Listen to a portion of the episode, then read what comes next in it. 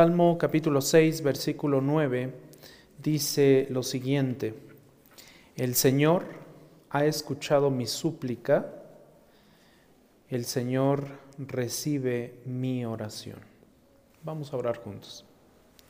Padre, una vez más oramos delante de ti, te agradecemos Señor por este tiempo que nos das para meditar en tu palabra, para escuchar tu voz Señor a través de este salmo, eh, dándonos consuelo, ayudándonos a entender Señor que también en medio de las situaciones difíciles que vivimos, eh, tú nos escuchas, tú atiendes a nuestro llamado, a nuestra oración, recibes nuestra súplica y por supuesto contestas con misericordia. Ayúdanos a entrar a este salmo, Señor, con un corazón y una mente dispuestas para entender tu palabra, que tu Santo Espíritu nos guíe y nos permita ver tu verdad, pero también, sobre todo, Señor, nos ayude a vivir tu verdad día tras día confiando en ti. Te damos gracias en el nombre de Cristo Jesús. Amén. El Señor ha escuchado mi súplica, ha recibido mi oración. El Salmo 6 es uno de los salmos que fue escrito por el rey David. Hay muchos salmos escritos por David, pero este es uno de los que da ánimo en tiempos difíciles. Todos nosotros hemos pasado, todos nosotros estamos pasando o probablemente pasaremos tiempos difíciles en nuestra vida.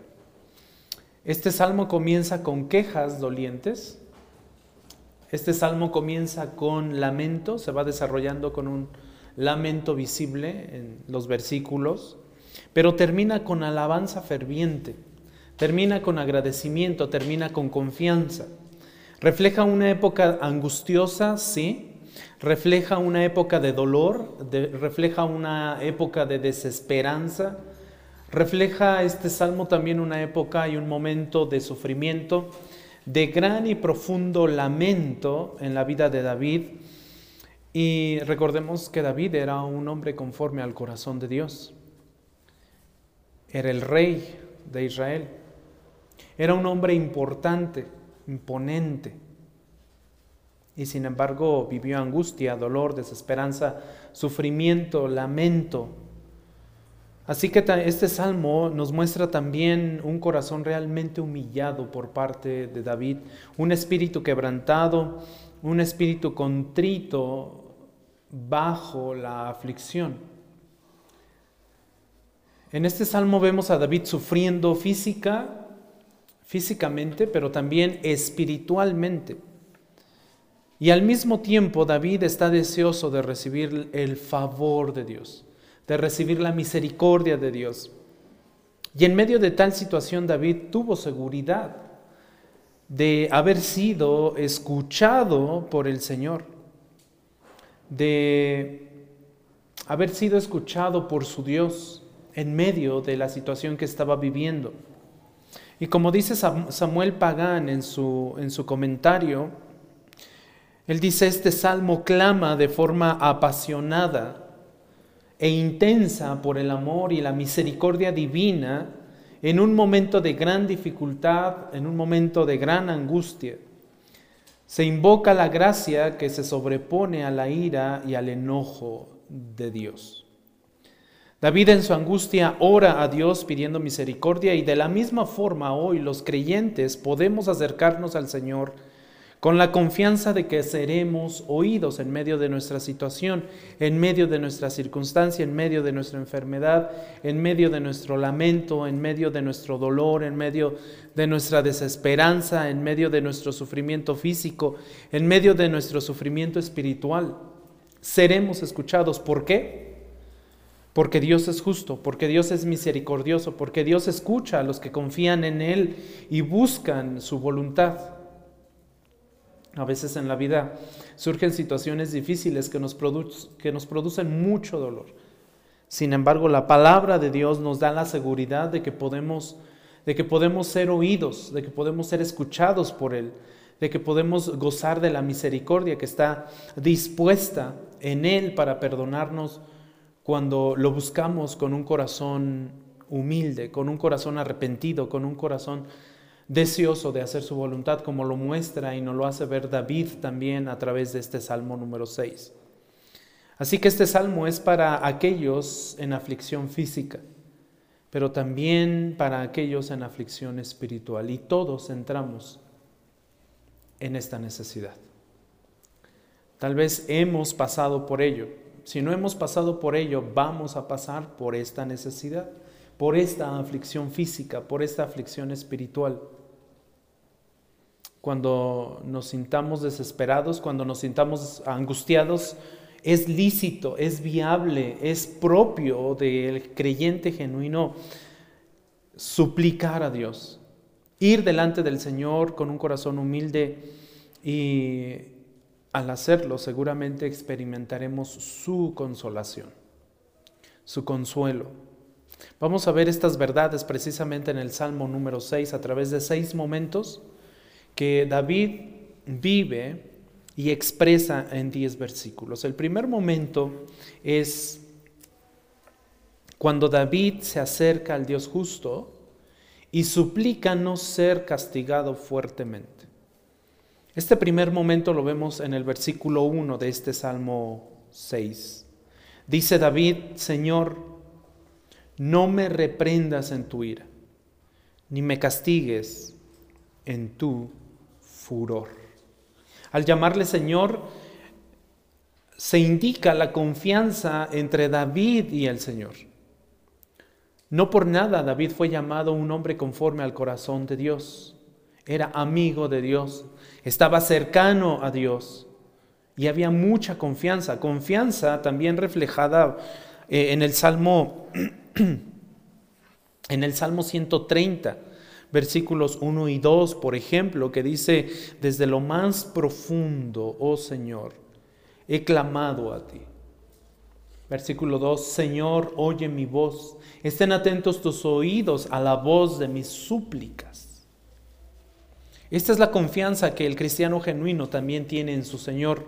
Esta es la confianza del cristiano para con su Señor. Es una confianza profunda, una confianza que clama, una, confianza, confianza que tiene la seguridad de que el Señor oye nuestra voz, que está atento, que están atentos sus oídos a la voz, al llamado de nuestras súplicas en medio de la necesidad. Y David da por sentado que se puede acercar directamente a Dios y es precisamente eso lo que permitió Cristo también en, la verdadera iglesia, en los verdaderos cristianos. Es el mismo privilegio que nosotros tenemos hoy en día. El escritor a los hebreos nos dice, por tanto, por lo tanto, acérquense. Acérquense cómo? Con confianza. ¿A dónde? Al trono de la gracia. ¿Para qué? Para que reciban misericordia. Esto fue permitido, esto fue consecuencia del sacrificio de Cristo. El que nos podamos acercar confiadamente al trono de la gracia para recibir misericordia y hallemos gracia para la ayuda oportuna. En esos momentos cuando más lo necesitamos. En esos momentos de dolor, de sufrimiento, de angustia, donde no entendemos por qué pasan las cosas, donde no entendemos por qué estamos sufriendo, donde no entendemos por qué estamos ante tal enfermedad, donde no entendemos por qué pasa todo lo que nos pasa.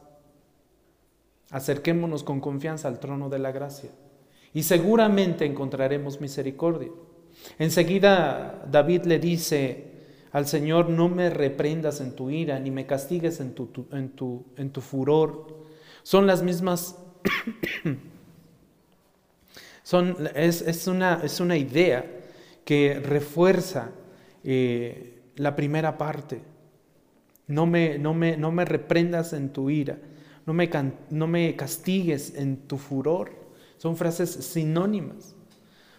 Podemos estar seguros de que la disciplina divina para David fue severa, fue dura, y, David, siendo rey y siendo un hombre conforme al corazón de Dios, vivió la disciplina, padeció la disciplina.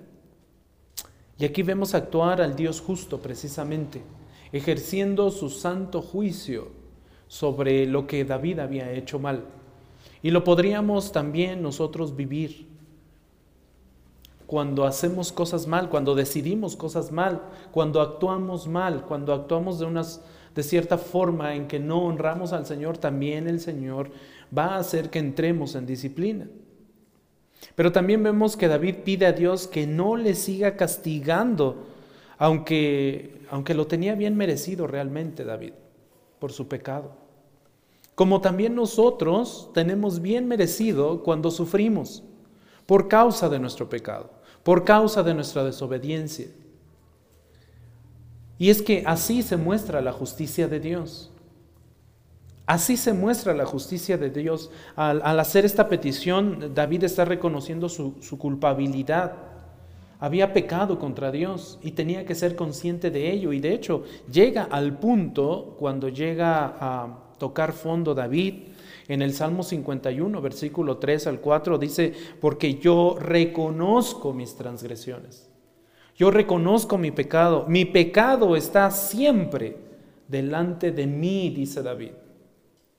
He llegado al punto de reconocer que he pecado delante de mi Señor. Y noten lo que dice el versículo 4, contra ti, contra ti solo he pecado y he hecho lo malo delante de tus ojos, de manera que eres justo cuando hablas. Está reconociendo David su pecaminosidad, su culpabilidad, pero al mismo tiempo está reconociendo la justicia de Dios y está reconociendo que es justo Dios cuando decide actuar para disciplinarnos. Decide actuar para llamar nuestra atención, decide ser justo. Vemos al Dios justo actuando sin reproche cuando juzgas, dice David, le dice David al Señor. Entonces David no está pidiendo que le exente de su justo juicio. Dios no le está, David no le está pidiendo a, a Dios que lo exente de sufrir, sino que su disciplina sea con misericordia. David dice, lo merezco, sé quién soy, sé qué he hecho, sé que he pecado contra ti y merezco ser castigado por ti, Dios, porque tú eres un Dios justo. Pero que tu ira no sea derramada sobre mí sin piedad, sin misericordia. Castígame, pero ten misericordia de mí.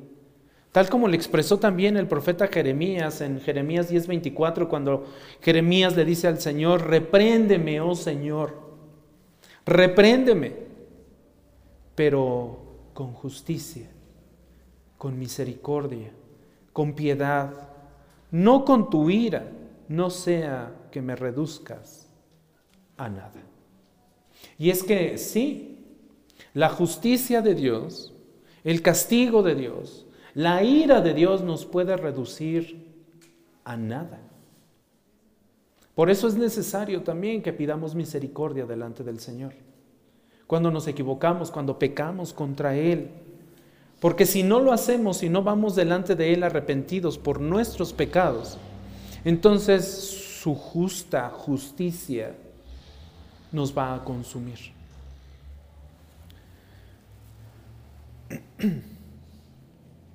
David da por sentado que se puede acercar directamente a Dios. Y ese es nuestro privilegio. David sabía que si Dios lo lo trataba únicamente con justicia y no con misericordia, desaparecería de este mundo. Desaparecería por el enojo de Dios. Y de esta forma David muestra que teme a la ira de Dios. De esta forma David muestra que teme a la ira de Dios, que sabe lo que puede hacer la ira de Dios en un hombre, aun cuando era rey aun cuando era el ungido del Señor, aun cuando era el escogido del Señor para ser el rey de Israel, sabía David lo que Dios le podía hacer. Así que David tiene que aprender a temer a Dios. ¿Está dispuesto a soportar la reprensión? Sí. ¿Está dispuesto a soportar el castigo? Sí. Si Dios al mismo tiempo le hace sentir el gozo, la paz y la alegría de su misericordia ese mismo gozo, esa misma alegría que nosotros hoy podemos experimentar cuando el Señor nos disciplina. En algún momento vamos a experimentar la disciplina del Señor en su gracia, en su amor, en su misericordia y, debemos saber que la disciplina nos hará bien, iglesia. a pesar de que no nos gusta ser disciplinados. Como humanidad en general, a nadie le gusta ser disciplinado. No nos gusta que nos regañen, no nos gusta que nos llamen la atención, pero bíblicamente la disciplina nos hace bien.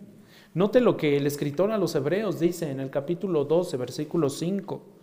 Dice, además, han olvidado la exhortación que como a hijos se les dirige. Hijo mío, no tengas en poco, ¿qué iglesia? La disciplina del Señor. No menosprecies la, la disciplina del Señor, ni te desanimes al ser reprendido por Él. Nuestra respuesta natural, humanamente hablando, es desanimarnos porque no nos gusta ser reprendidos por Dios, porque no nos gusta ser regañados por Dios, disciplinados por Dios. Pero el escritor a los hebreos dice, ni te desanimes al ser reprendido. Dale gracias a Dios ahí mismo en el versículo 6 dice, porque el Señor al que ama, ¿qué? Disciplina. Y noten esto, es una palabra interesante, y azota a todo al que recibe por hijo. ¿Estamos preparados para los azotes?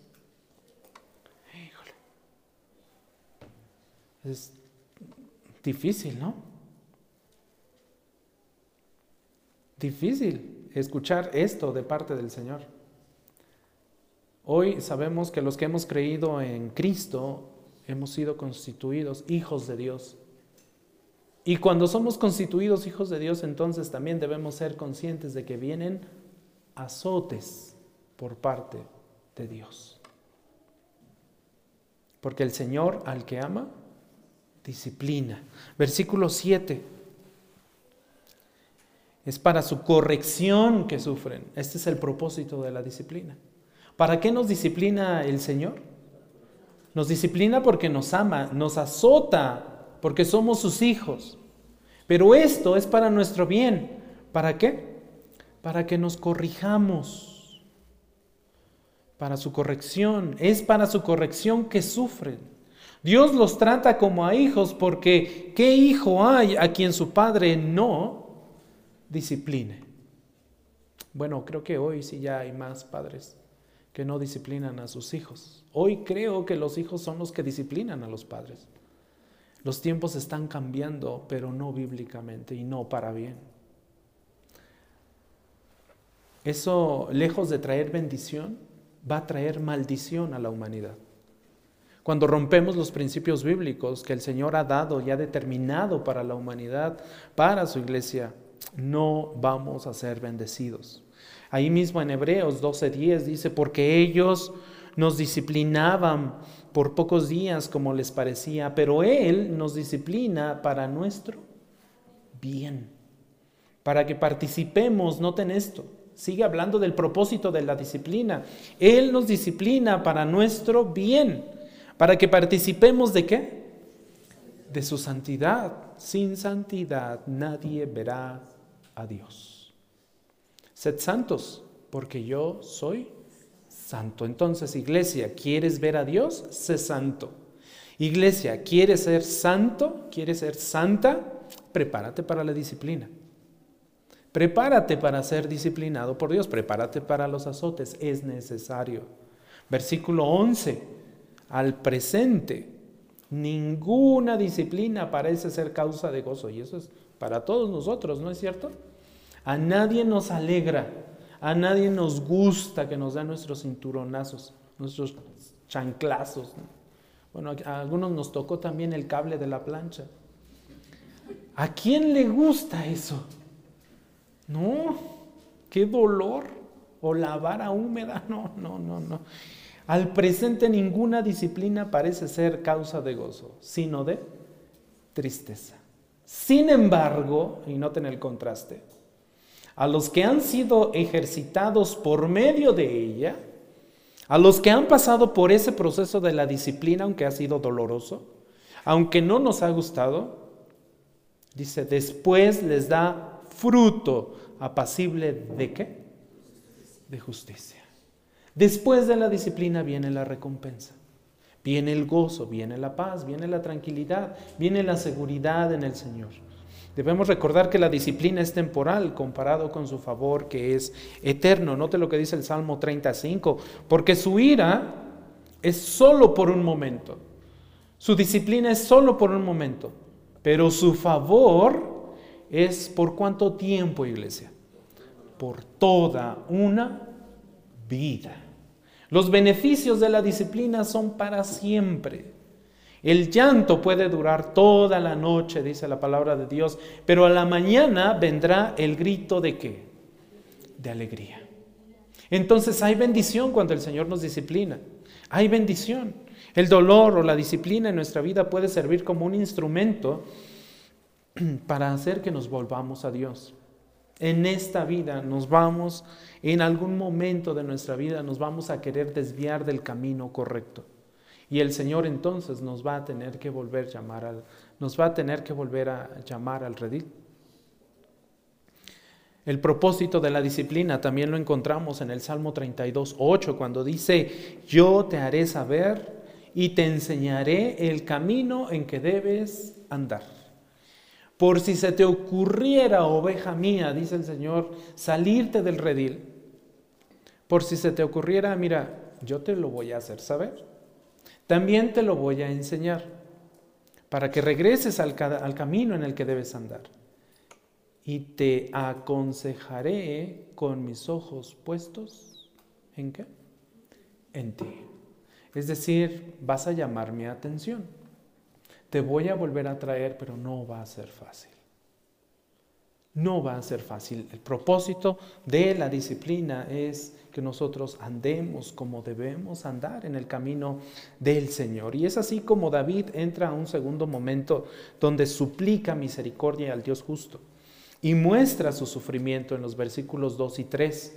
En el versículo 2 del Salmo 6 dice David al Señor, ten piedad de mí, Señor, porque estoy sin fuerza. Sáname, sáname Señor, porque mis huesos se estremecen.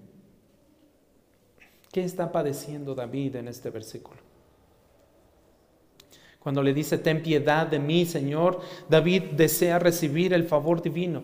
David desea recibir compasión de parte de Dios, desea recibir la misericordia de Dios. Es decir, esa, eh, la misericordia la podemos definir como la bondad de Dios hacia los que están en una situación de, de, de, de, qué, mi hermano Oscar? En una situación deplorable, si lo dije bien, ¿verdad? En una situación deplorable o en aflicción. Esa es la misericordia, esa bondad que Dios muestra en medio de esas situaciones. El Salmo 51, 1 dice, ten piedad de mí, oh Dios, conforme a tu misericordia conforme a lo inmenso de tu compasión. Borra mis transgresiones. Esta es la misericordia también mostrada en el tiempo de Jesús. El Salmo 51 es del tiempo de David. Pero cuando vino Jesús también mostró esta misericordia. La misma misericordia por la que David estaba clamando a Dios, los hombres en esta tierra clamaron a Cristo clamaron a Jesús y lo vemos por ejemplo en Mateo 9:27. Al irse Jesús de allí, dos ciegos, dice la palabra de Dios, lo siguieron y le gritaron lo siguiente, Hijo de David, ten que, ten piedad, ten misericordia de nosotros. Estaban anhelando la misericordia de Dios. En Mateo capítulo 15, versículo 22, también se nos dice que una mujer, una mujer cananea, que había salido de aquella región comenzó a gritar, Señor, hijo de David, ten misericordia de mí. Mi hija está terriblemente endemoniada. Unos leprosos, allá en Lucas capítulo 17, 13, unos leprosos le gritaron, Jesús, Jesús Maestro, ten misericordia de nosotros. Eran los mismos gritos que salían de la boca de David para con Dios. David le dijo al Señor, estoy sin fuerza, sáname, sáname Señor, porque mis huesos se estremecen. Eh, eh, David se estaba quejando por su mal. Tenía dolor corporal cuando expresa esto, el versículo 2. Su dolor era corporal, era físico, probablemente muy serio, porque en el Salmo 32, 3 nos dice, mientras callé mi pecado, mientras oculté mi pecado, mi cuerpo se consumió con mi gemir durante todo el día. Está hablando de su dolor físico. Está hablando de lo que estaba padeciendo. El pecado había afectado su bienestar físico. Estaba sufriendo la consecuencia de su pecado. ¿Cómo sabemos esto? Porque el Salmo 38.3 lo dice claramente. Nada hay sano en mi carne a causa de tu indignación. En mis huesos no hay salud a causa de qué, iglesia? De mi pecado. En muchas ocasiones tomamos malas decisiones. En muchas ocasiones decidimos pecar contra Dios. En muchas ocasiones vamos contra Dios. En muchas ocasiones nos ponemos a las patadas contra Dios. Y a lo mejor en el momento no pasa nada. Y a lo mejor en el momento de, pensamos que ganamos, que le ganamos a Dios. Oh sorpresa cuando pasa el tiempo y cuando somos conscientes de las consecuencias de nuestra desobediencia. Pasa el tiempo y entonces tenemos que reconocer que fue a causa de muchas malas decisiones, de muchas mm, desobediencias, de muchas transgresiones, que el Señor ahora en su soberanía está permitiendo que viva lo que estoy viviendo. En medio de ese dolor corporal, también en el versículo 3, este salmo nos dice, mi alma también está muy angustiada. Y tú, Señor, ¿hasta cuándo? Ahora, aquí entra ya no a un dolor corporal. Cuando le dice, mi alma también está muy angustiada, aquí el verdadero dolor de David era un dolor espiritual un dolor espiritual. Ya el dolor físico, corporal pasa a segundo plano. Ya no es lo importante el dolor físico, sino el dolor espiritual. Verdaderamente es mucho más fácil soportar el dolor físico que el dolor espiritual, iglesia. El dolor del cuerpo se soporta, puede pasar. Hay medicina, en muchos casos, en algunos a veces las drogas más fuertes no sirven, ni siquiera. Pero los, en Proverbios 18:14 nos dice, el espíritu del hombre puede soportar su enfermedad, pero el espíritu quebrantado, ¿quién lo puede sobrellevar? El dolor del cuerpo es soportable, así sea el más fuerte, pero el dolor del espíritu, ¿quién lo va a poder soportar? el dolor del espíritu cuando nos sabemos pecadores delante del Señor. David se queja de, turbación, de ánimo, de angustia, lo cual le causa un mayor dolor que la debilidad corporal. En el Salmo 38.8, David dice, estoy entumecido y abatido en gran manera. Gimo a causa de la agitación de mi corazón. Por supuesto, no está refiriendo al corazón físico está refiriendo a su espíritu. Probablemente fue la misma angustia y la misma tristeza que nuestro Señor Jesús experimentó antes de su crucifixión. Recordemos lo que Jesús dijo justo antes. Mi alma está muy afligida, hasta el punto de la muerte. Quédense aquí y velen junto a mí. A Jesús le dolió más su espíritu que lo que iba a empezar a padecer antes de ser crucificado, que los latigazos, que el que le escupieran, la corona de espinas, toda aquella sangre que derramó, era soportable. Pero él dice, mi alma está muy afligida. Su dolor espiritual era mucho mayor. Señor, ¿por qué me has abandonado? ¿Lo recuerdan? Y tú, oh Señor, ¿hasta cuándo? le dice David al Señor. ¿Hasta cuándo? Una pregunta que refleja un intenso lamento en una forma desesperada. En el Salmo 79.5 leemos, ¿hasta cuándo, Señor, estarás enojado para siempre? ¿Arderán como fuego tus celos? ¿Hasta cuándo Dios aplacaría su furor para con, con David? ¿Cuánto tiempo más Dios permitiría que su, que su sufrimiento continuara?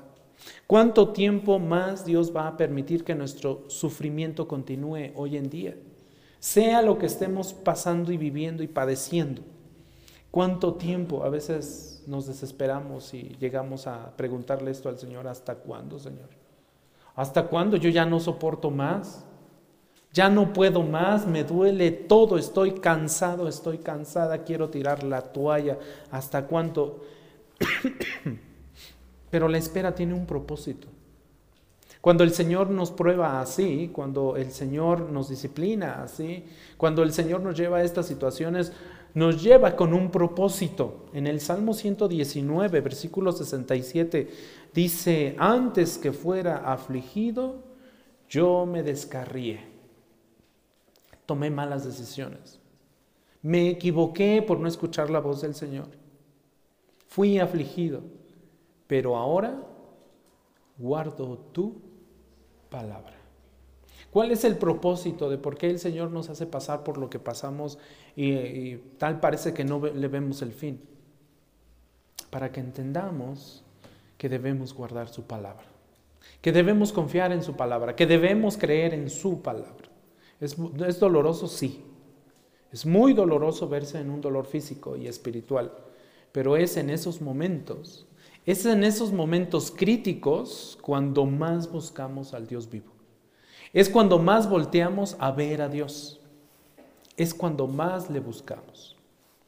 En un tercer momento, también David suplica ser liberado y salvado. Y esto lo vemos en los versículos 4 y 5.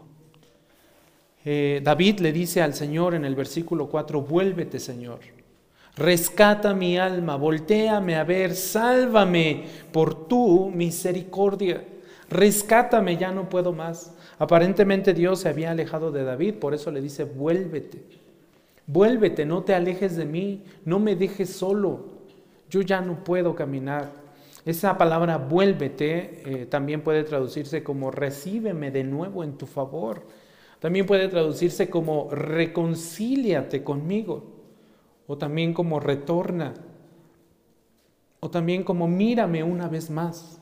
Eso es lo que David está expresando al Señor cuando le dice, vuélvete, mírame de nuevo, ten compasión de mí. David pensaba que Dios se había apartado de él, pero no era así. Necesitaba ser liberado y deseaba que el Señor le sacara de aquel aprieto en, en la gracia del Señor. Reconocía que el supremo bien que podía recibir era el favor, era la amistad de Dios, era el don de Dios y rogaba que Dios le mirare con, compasión, que le perdonara sus pecados, que le diera ese alivio que tanto, tanto, tanto necesitaba y que hoy tanto también nosotros necesitamos en muchas situaciones, en muchas necesidades.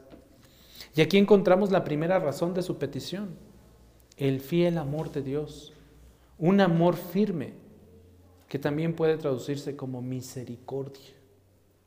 David sabía que Dios era misericordioso. Y su petición se basa en la bondad de Dios hacia los que están en una situación deplorable y aflicción. Eso es, eso es la misericordia.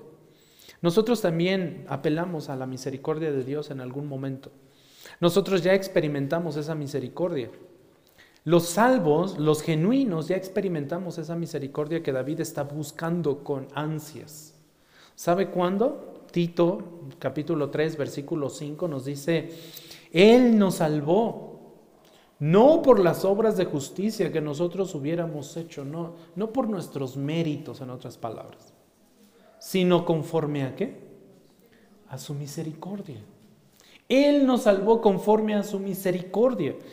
Primera carta de Pedro en el capítulo 1, versículo 3 nos dice, bendito sea el Dios y Padre de nuestro Señor Jesucristo, quien según su gran misericordia nos ha hecho nacer de nuevo a una esperanza viva. En primera de Pedro, también ahí en el capítulo 2, versículo 10, nos dice, ustedes en otro tiempo no eran pueblo, pero ahora son el pueblo de quién? De Dios. No habían recibido misericordia, pero ahora han recibido qué? Misericordia. Si somos el pueblo de Dios, iglesia, no es por nuestros méritos. Si somos el pueblo de Dios, no es por nuestra inteligencia, no es por nuestros atributos, no es por lo que hagamos o no, o no hayamos hecho, es simplemente por su misericordia, ese don inmerecido. Por eso nos hacemos llamar el pueblo de Dios, por eso la palabra de Dios nos llama pueblo de Dios, porque disfrutamos de su misericordia. A pesar de lo que estamos pasando, a pesar de nuestro sufrimiento, Dios tiene misericordia de nosotros. En el versículo 5 del Salmo 6, David le dice, porque no hay en la muerte memoria de ti. En el Seol, ¿quién te da gracias? Encontramos una expresión similar en el Salmo 39 también que dice, ¿qué provecho hay en mi sangre si desciendo al sepulcro? ¿Acaso te alabará el polvo? ¿Anunciará tu fidelidad? De la misma forma, el Salmo 115, versículo 17 y 18 nos dice, los muertos no alaban al Señor.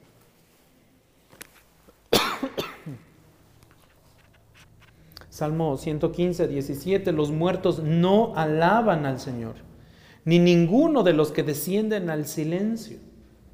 Pero nosotros bendeciremos al Señor desde ahora y para siempre. Aleluya. Entonces, en el verso 5, David describe la segunda razón de por qué Dios debía contestar a su súplica. La primera razón es porque sabía que Dios era misericordioso. La segunda razón es la incapacidad para participar de la alabanza. Como dice este versículo 17, los muertos no alaban al Señor, no tienen la capacidad de alabar al Señor, están muertos. No hay ningún muerto que pueda alabar. Entonces Isaías 38, 18 también nos dice, pues el Seol no te expresa gratitud, ni la muerte te alaba. Los que descienden a la fosa no pueden esperar tu fidelidad. Nuestro deseo ha de ser entonces adorar, bendecir, alabar a nuestro Señor siempre durante toda nuestra vida. El Evangelio de Juan en el capítulo 4, versículo 23 nos enseña esto. La hora viene y ahora es la hora viene, no esperemos a que llegue esa hora que viene, porque ahora es. Este es el momento cuando los verdaderos adoradores adorarán al Padre como en espíritu y en verdad. Nuestro momento ya llegó, nuestro momento ya está aquí. Ahora sí, este es nuestro momento. Alabar al Señor hoy, en el presente. Porque ciertamente a los tales el Padre busca que lo adoren. Y David entra a un cuarto momento cuando se lamenta su sufrimiento. Lamenta su sufrimiento en los versículos 6 y 7. Versículo 6 dice, cansado estoy de mis gemidos. Todas, todas las noches inundo de llanto mi lecho. Con mis lágrimas riego mi cama. Este es un, un lenguaje hiperbólico que refleja un sentimiento intenso de dolor. David estaba sufriendo y estaba sufriendo bien. No era cualquier cosa lo que David estaba padeciendo. Estaba sufriendo, le estaba padeciendo, le estaba doliendo al rey de Israel, al amigo de Dios, al hombre conforme al corazón de Dios le estaba, ahora sí, le estaba lloviendo. Y no una lloviznita, era un tormentón de aquellos que vienen, bueno, que, han, que ya han pasado, ¿verdad? Este lenguaje refleja el intenso dolor, el intenso desaliento también de, David. Fue muy valiente David. ¿A quién, ¿A quién mató David? A Goliat, ¿verdad? Fue muy valiente para enfrentarse a este hombre, a este gigante.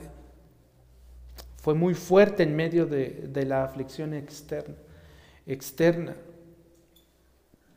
Pero cuando el pecado comenzó a cargarse en su conciencia, cuando empezó a ser consciente de su pecado, todo el mundo se le vino abajo.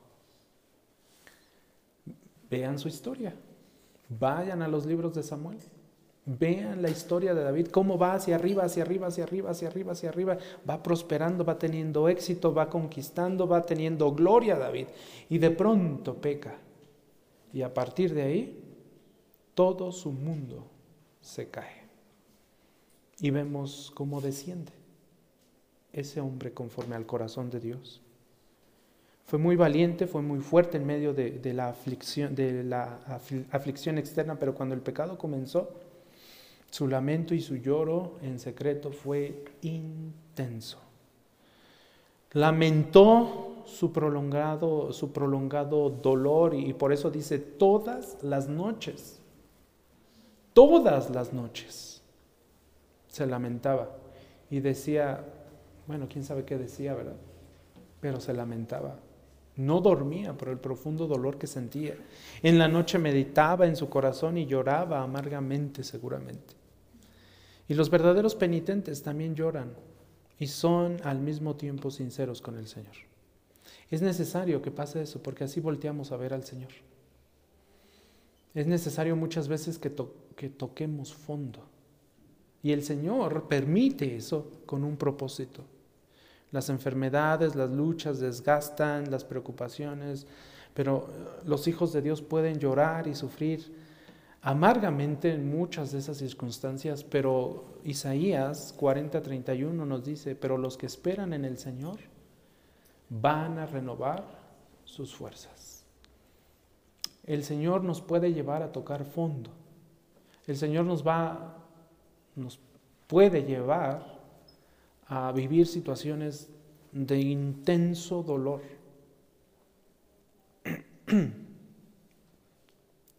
Pero los que esperamos en el Señor renovaremos nuestras fuerzas.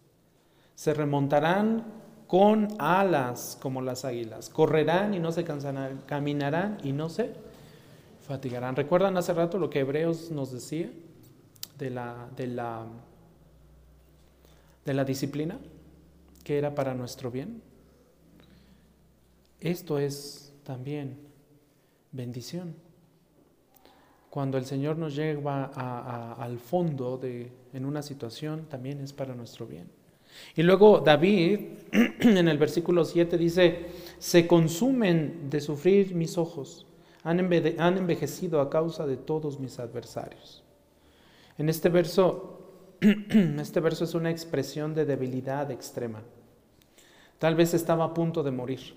Tal vez se encontraba al punto ya de exhalar su último aliento. Como le expresa el Salmo 13.3, por ejemplo, considera y respóndeme, oh Señor, Dios mío, ilumina mis ojos, no sea que duerma el sueño de qué? vemos hasta qué punto el Señor tuvo que llevar a David para que se arrepintiera. Hasta el punto de prácticamente experimentar, casi ya estaba a un paso de morir. Considera y respóndeme, oh Señor. En el Salmo 38, 10, palpita mi corazón, mis fuerzas me abandonan y aún la luz de mis ojos se ha ido de mí. Sus ojos habían envejecido por tanto llorar a causa de sus adversarios. Esos adversarios que se alegraban y se regocijaban de sus aflicciones al verlo desanimado, al verlo, al verlo desesperado. Dios había utilizado también a esos adversarios de David para disciplinarlo. Dios los estaba usando al punto de no poder más ya ya David. Y en ese punto crucial, cuando ha tocado fondo David, cuando está a un paso de la muerte, entonces llega el quinto momento. David se aparta de su pecado y confía en que Dios le ha escuchado. Por eso muchas veces Dios permite en su soberanía que tengamos que tocar fondo en muchas circunstancias. No tengamos miedo si estamos en el Señor. Porque David se apartó de su pecado, dice, apártense de mí todos ustedes que hacen iniquidad, porque el Señor ha oído la voz de mi llanto. Aquí es donde vemos actuar al Dios misericordioso. En la primera parte, hace rato les decía que estábamos viendo actuar al Dios justo, ejerciendo su ira. En este versículo 8 estamos viendo actuar al Dios misericordioso.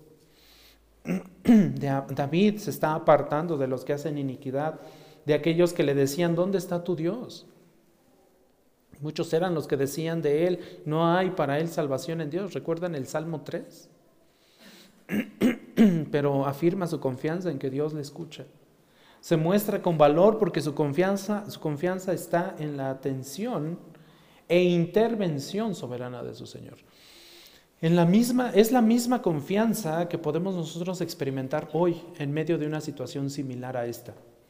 Cuando vamos a la primera carta de Juan, en el capítulo 5, versículo 14, se nos dice, esta es la confianza que tenemos. Esta es la confianza que tenemos delante de Él.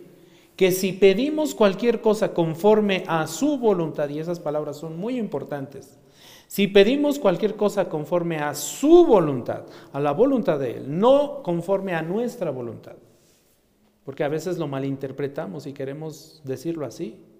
Si pedimos cualquier cosa conforme a nuestra voluntad, Él no nos va a oír. Pero si pedimos cualquier cosa conforme a su voluntad, Él, ¿qué iglesia? Nos oye. Y si sabemos que Él nos oye en cualquier cosa que pidamos, sabemos que tenemos las peticiones que le hemos hecho. Sabemos que Él nos escucha. Él nos puede decir sí al instante y se resuelve la situación. O nos puede decir, sí, pero espérate tantito. Sí, te voy a ayudar, sí te voy a socorrer, pero tienes que vivir esto un corto tiempo. Y ese corto tiempo no crean que son dos, tres días. Muchas veces son años. Como los 40 años de Israel. ¿Recuerdan a Israel? Cuando sale de Egipto y antes de que le entregue la tierra le dice, pues ahora te vas 40 años a aprender obediencia. Y así nos puede pasar. Sabemos que Él nos oye en cualquier cosa que pidamos. Sabemos que tenemos las peticiones que le hemos hecho si pedimos conforme a su voluntad. Ahora David ya tenía razones para, para, para enfrentar a quienes le acusaban. Ahora Dios le había consolado, le había dado ánimo. Ahora David podía seguir, ahora David estaba dispuesto a bendecir a Dios, estaba dispuesto a alejarse del mal, estaba arrepentido Así que debemos estar dispuestos también nosotros a permanecer cerca de Dios, como David lo estuvo. En medio de su aflicción, si David hubiera sido otro, se hubiera alejado de Dios. Y a nosotros nos han pasado seguramente cosas, no tan graves como esta que estaba viviendo David y nos hemos enojado con Dios. Y le hemos dicho a Dios, ¿sabes qué? Yo ya no voy a creer en ti. ¿Sabes por qué? Porque no me, no, no me oíste. Porque cuando tuve necesidad de ti, tú no me oíste, Dios. Así es que yo ya no voy a creer en ti. Yo me voy a alejar de ti porque tú no existes. Porque yo ya no creo en ti. David pudo haber hecho eso. Y no lo hizo. Perseveró en el Señor. Confió en su Señor. Se humilló delante de su Señor y le pidió perdón. Regresó a él arrepentido por causa del sufrimiento, por causa de la disciplina divina, por causa de la disciplina divina en su vida. Y entonces en el versículo 9 le dice David al Señor, el Señor ha escuchado mi súplica, el Señor recibe mi oración. David confió en obtener una respuesta favorable a su oración y fue escuchado. Se dio cuenta de que Dios le escuchaba mientras él hablaba aunque aparentemente Dios se había alejado, y es que también eso lo vamos a vivir, los genuinos, muchas veces vamos a sentir que Dios está lejos de nosotros. Muchas veces vamos a sentir que Dios no nos escucha, que por más que clamamos, Dios no está ahí, ya se fue. No, ahí está, te está probando, está viendo tu perseverancia, está viendo qué tanto te puedes apegar a Él en medio de la circunstancia que estás viviendo. Esta esta debería ser nuestra confianza también día a día. En medio de la aflicción, en medio de la enfermedad, en medio de todo lo difícil que es nuestra vida, aferrémonos al Señor. Busquemos al Señor.